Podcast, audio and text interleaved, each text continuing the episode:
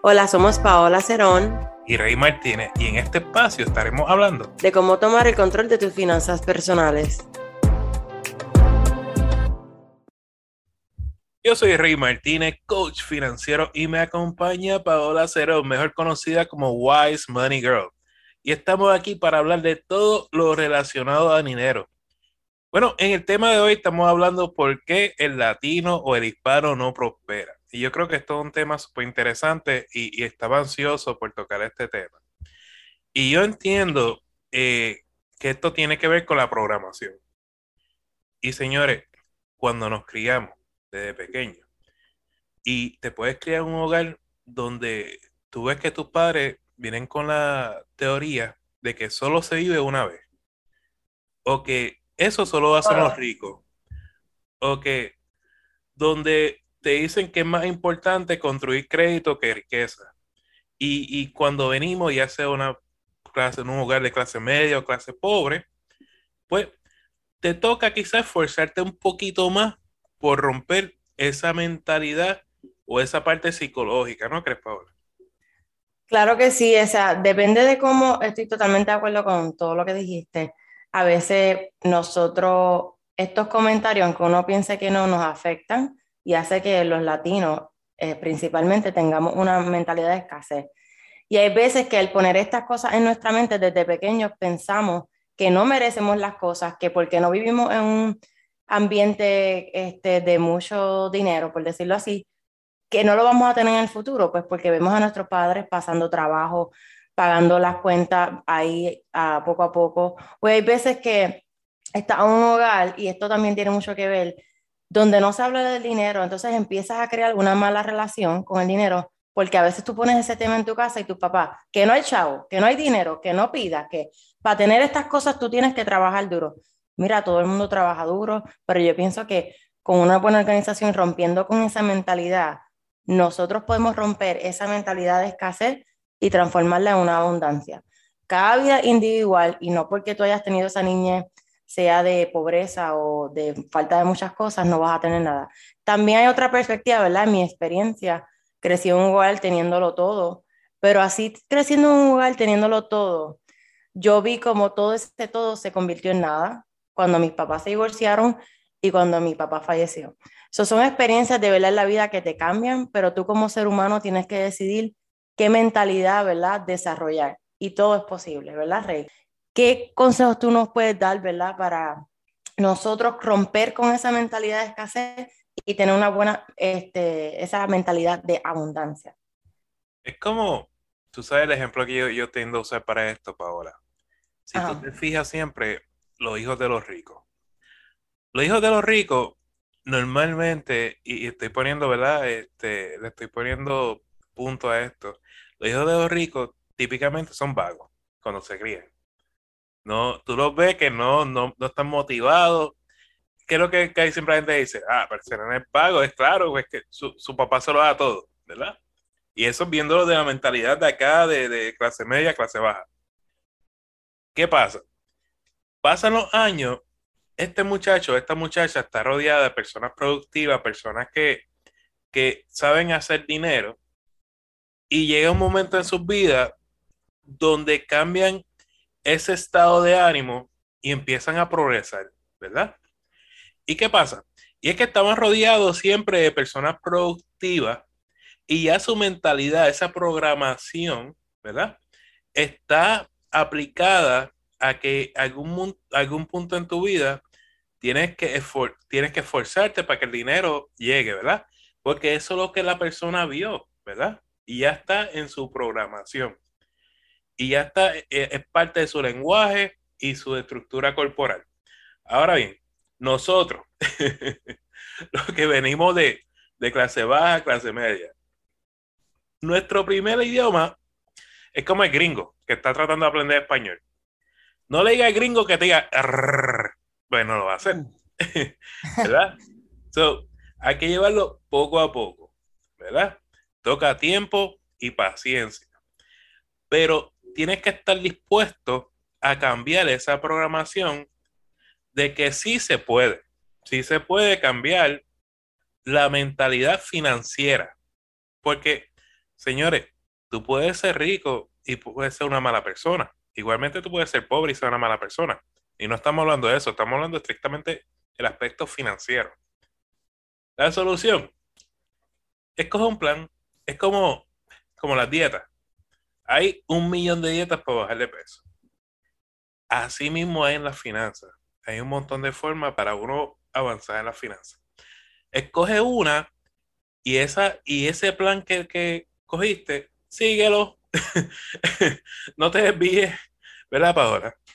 No, hay que tener mucha consistencia y algo que eh, dijiste algo bien importante y es que nosotros también tenemos que trabajar con esa mentalidad y ser consistentes, pero siempre tenemos que ir atrás y aunque sea un poquito difícil encontrarnos con nuestro pasado y reflexionar y hacernos estas preguntas, ¿cómo me hace sentir el dinero?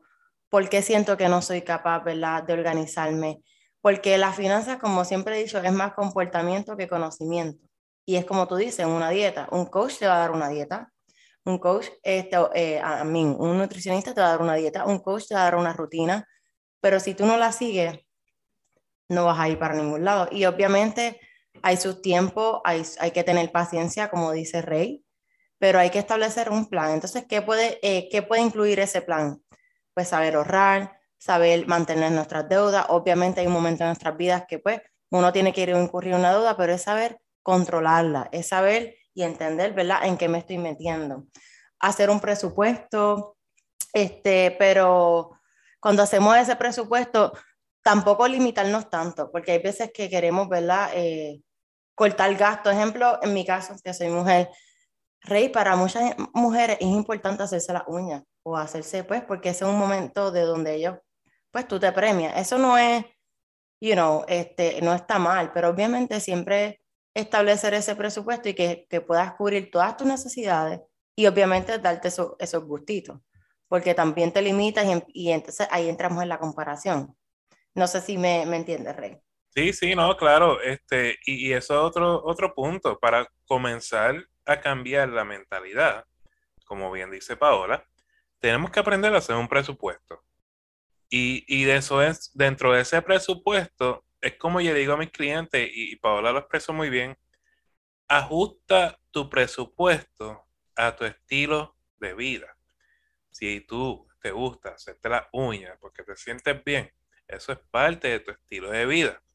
Ahora, no me gaste 600, 700 dólares en uñas cuando quizás con 20, 50, 60, 80, 100, lo que sea, pues lo puedes hacer y está en un proceso donde está, ¿verdad? Trabajando otras prioridades todo se puede hacer, ¿verdad? Pero dentro de un presupuesto, dentro de tu realidad. Eh, porque lo menos que uno quiere es que tú te des un gusto usando una tarjeta de crédito porque no te estás haciendo un favor, ¿verdad? So, e, eso sería el segundo punto y bien expreso para ahora, vamos a hacer un presupuesto. Para aquellas personas que tienen muchas deudas porque pues nos creímos lo que nos dice la sociedad, que hay que tener un millón de tarjetas de crédito, hay que tener las trepadas, pues miren, vamos a tratar de vivir sin usar tanta deuda. Eh, hay una frase que dice que el, dinero es rey, ¿verdad? Y, hablando financieramente, señores, no se vayan por un lado espiritual. El dinero eres tú, es rey. cuando hablamos del dinero es rey, si tú sabes controlar tus ingresos y tú sabes ah, trabajar en pareja, pues tú puedes controlar tus finanzas. Es como el baile, el baile de los dólares Tú le dices al dólar a dónde ir. Si tú le dices al dólar baila, ¿sabes qué? El dólar va a bailar. Porque tú dominas al dólar.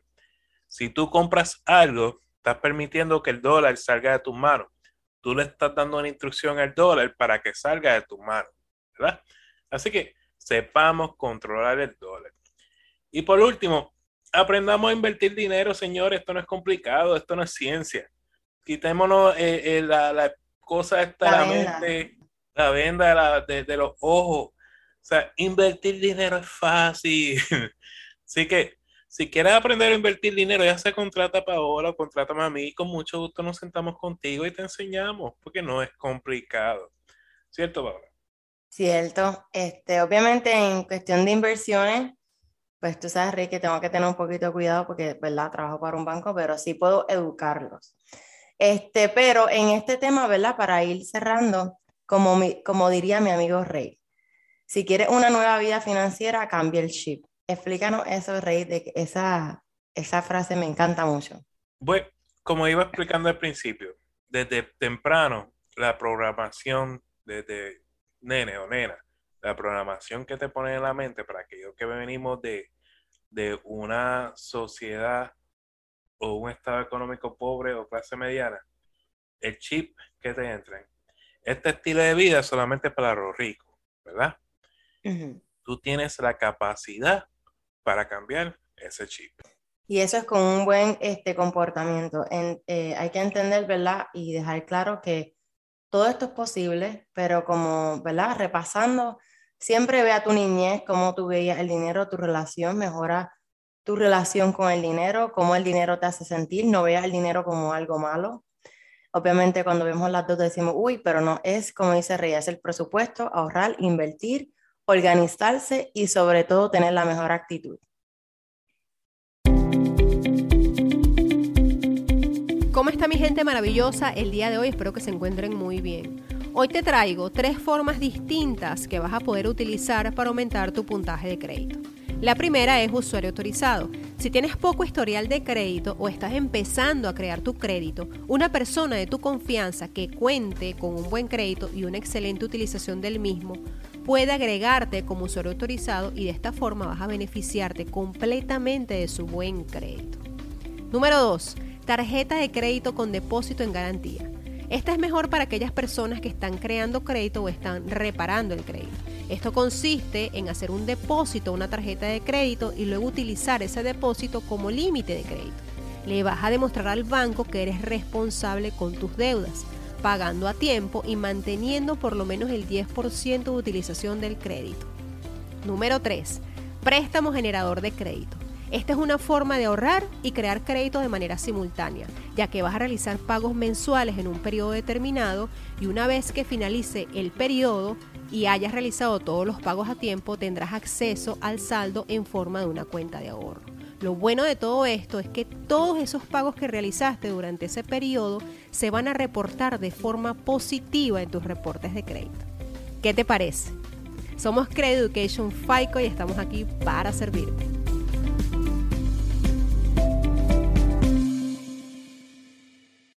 Cada podcast estaremos contestando al menos tres preguntas que nos llegan tanto por el podcast o por las redes sociales. Y aclaramos que toda información es para uso educativo. Siempre consulte con un asesor financiero o con una entidad bancaria antes de tomar cualquier decisión financiera. Bueno, Rey, hoy tenemos tres preguntas y esta pregunta llegó por el, por el TikTok de Rey, si no me equivoco, y el nombre es Joshen Carly. ¿Puedo comenzar a pagar los préstamos estudiantiles sin haberme graduado? La contestación es sí.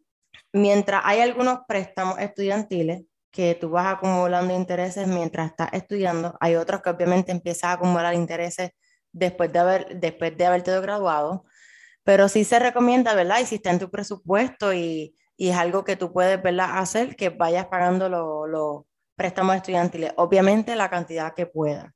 Muy cierto. Eh, y, nosotros, ¿verdad? Te animamos, si, si está dentro de tus posibilidades, poder pagar esos préstamos estudiantiles antes de haberte graduado, pues eso sería una buena opción, especialmente para aquellos tipos de préstamos que sigan acumulando intereses, ¿cierto? Claro, sí, porque como bien mencioné, hay algunos préstamos que mientras estás estudiando acumulas intereses y hay otros que se acumulan, ¿verdad? Después de que, como dije, después de que te gradúas, pero si es una buena forma para cuando te gradúes, reduzca ese, esa cantidad que tienes en préstamos estudiantiles. Eso es, bien, es beneficioso para ti. Ok, entonces ahora vamos a nuestra segunda pregunta, que es Natch. Dice, ¿cómo empezar a hacer crédito cobrando el mínimo y siendo permanente? Ok, asumiendo que está en Puerto Rico, ¿verdad? El, el pago mínimo en Puerto Rico, corrígeme cuánto es, porque yo no estoy allá. Creo que ahora mismo son 9 dólares. 9 dólares. Y está siendo permanente. Sí, este, pero cuando vayas a hacer este crédito, obviamente, Rey, aquí yo te, me tendrías que ayudar porque ella tendría que sacar un reporte de crédito, aunque no tenga crédito solamente, ¿verdad? Para saber cómo está o no. Bueno, es que estamos entendiendo. Estamos asumiendo, exacto. Estamos, estamos asumiendo que la pregunta, la pregunta es cómo empezar a hacer crédito, así que asumo que no tienes crédito y quieres saber cómo hacer crédito, eh, cobrando el mínimo y siendo permanente. Por lo menos yo pienso ahora que ella eh, debe de ir a una cooperativa, a un credit union, si está en Estados Unidos, pedir un préstamo eh, garantizado o una tarjeta de crédito garantizada. Pero antes de hacerlo, por favor, habla con el gerente o alguien de administración. Explícale que tú tienes una intención de hacer crédito. Es importante, estamos asumiendo que tú tienes sobre los 21, porque si tienes sobre 18, tienes que ir con otra persona, por lo menos en Puerto Rico. Y le va a preguntar, le va a explicar a la gerente que tú quieres comenzar a hacer crédito o al administrador. Y la persona te va a decir, pues mira, tienes que depositar una cantidad de dinero, ya sea una cuenta de acciones, de ahorro o de, o de cheque, según ellos ofrezcan, y vas a coger un préstamo sobre el mismo dinero que tú depositaste. ¿Qué pasa? Le vas a preguntar al gerente o a la gerente cuándo yo voy a ver esto reflejado en mi puntuación de crédito. Y lo digo porque muchas veces recomiendo esto y la pregunta subsiguiente es, no pasa un mes y ya me están escribiendo diciendo, Rey, no tengo puntuación de crédito. Y yo les pregunto, ¿tú, preguntaste cuándo te iban a dar crédito? o sea, pon tu expectativa, o sea, porque muchas veces no va a ser en un mes, no va a ser dos meses, el proceso tarda. Y la otra, cuando si te dan un préstamo, págalo bien, porque aunque es tu dinero, es una acción de crédito. Y si tú no pagas tu crédito bien, pues imagínate qué va a pasar. Empezando el crédito y haciéndolo mal. Pero muy, eso que dijo Rey, este, siempre cuando vayas a buscar opciones, obviamente siempre siéntate con una persona y haz todas las preguntas que tienes que hacer, como cuánto será la tasa de interés, cuál es el pago mínimo, qué días tienes que pagar, siempre incluyelo en tu presupuesto. O sea, no es difícil empezar a hacer crédito y es bueno, necesitamos crédito, para hacer todas las cosas que uno quiera hacer, pero siempre sé eh, responsable, como dice Rey, no dejes pagar el pago. Si tienes una tarjeta de crédito, no dejes que pase el 30%. Siempre paga antes de que, te lo, que los intereses ¿verdad? corran. Y una vez tú establezcas esto, esto del crédito, siempre eh, nos puedes preguntar a mí, a Rey, o cualquier persona que tenga cerca que sepa sobre el tema de finanzas siempre entienden las tasas de interés, cómo funcionan las tarjetas de crédito, cómo funciona el préstamo para que entonces tú puedas manejarlo de una forma y verla seguir incrementando ese crédito. Entonces, Rey, vamos a pasar a nuestra tercera pregunta. Es por Mr. X o Mr. X. Y dice, eso de poner los ahorros en el banco para que, la, para que le generen dinero en intereses, ¿cómo funciona? Bueno, yo sé que hay cierto, ¿verdad? Cuando tú vayas al, al banco, cooperativa, eh, como tengo que aclarar en este podcast que yo no puedo uh, recomendar productos a mis bancos como tal, porque yo trabajo para un banco, pero sí puedo hablar de los tipos de productos. Hay tipos de cuentas como los High Yield Saving Accounts, están ¿verdad? los certificados de depósito, que va a depender ¿verdad? de la tasa del mercado, y así sucesivamente. Pero hay que ver ¿verdad? cuánto dinero tú tienes. Hay unas que te dicen que tienes que abrir con tanta cantidad, hay otras que te dicen que vas a generar tal por ciento siempre preguntan al banco la diferencia de los tipos de productos, ¿cierto, Rey? Exacto. Eh, quiero exponer este tema. Miren, hay muchas veces que tenemos mucho dinero ahorrado, ya sea en la casa o incluso en los bancos. Y le voy a explicar. Me estoy encontrando con muchos latinos que tienen 20 mil y 30 mil dólares en la casa. Señores, hay una cosa que se llama inflación y una realidad. Si usted tiene 20 mil o 30 mil dólares en la casa, sepa que el valor de ese dinero que usted tiene en la casa va disminuyendo debido a la inflación. Así que es mejor tenerlo en una cuenta de banco, eh, ya sea un high, yielding uh, savings account que es de alto interés, que, alto interés estamos hablando de un 1.5, un 2%, pero un 2% es mejor que 0% en tu casa. Y lo otro, miren, si usted tiene lo suficiente para vivir seis meses eh, con un fondo de emergencia, si usted seis meses en un fondo de emergencia son 15 mil dólares, todo lo que sea por encima de los 15 mil dólares, tenga la confianza de invertir ese dinero pensando en su retiro. Porque si algo que tenemos malo los latinos es que estamos dependiendo del seguro social para nuestro retiro. Y peor error que ese no puede existir.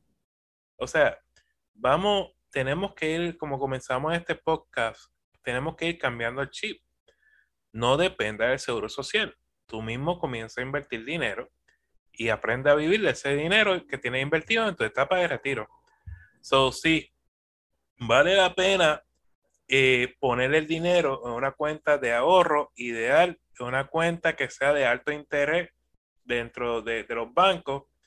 También existen los money markets, que hoy en día pues es una opción, pero hay que saber, hay que ver cuánto te da interés. Y, y en base a eso, pues tú te manejas bien, ¿verdad?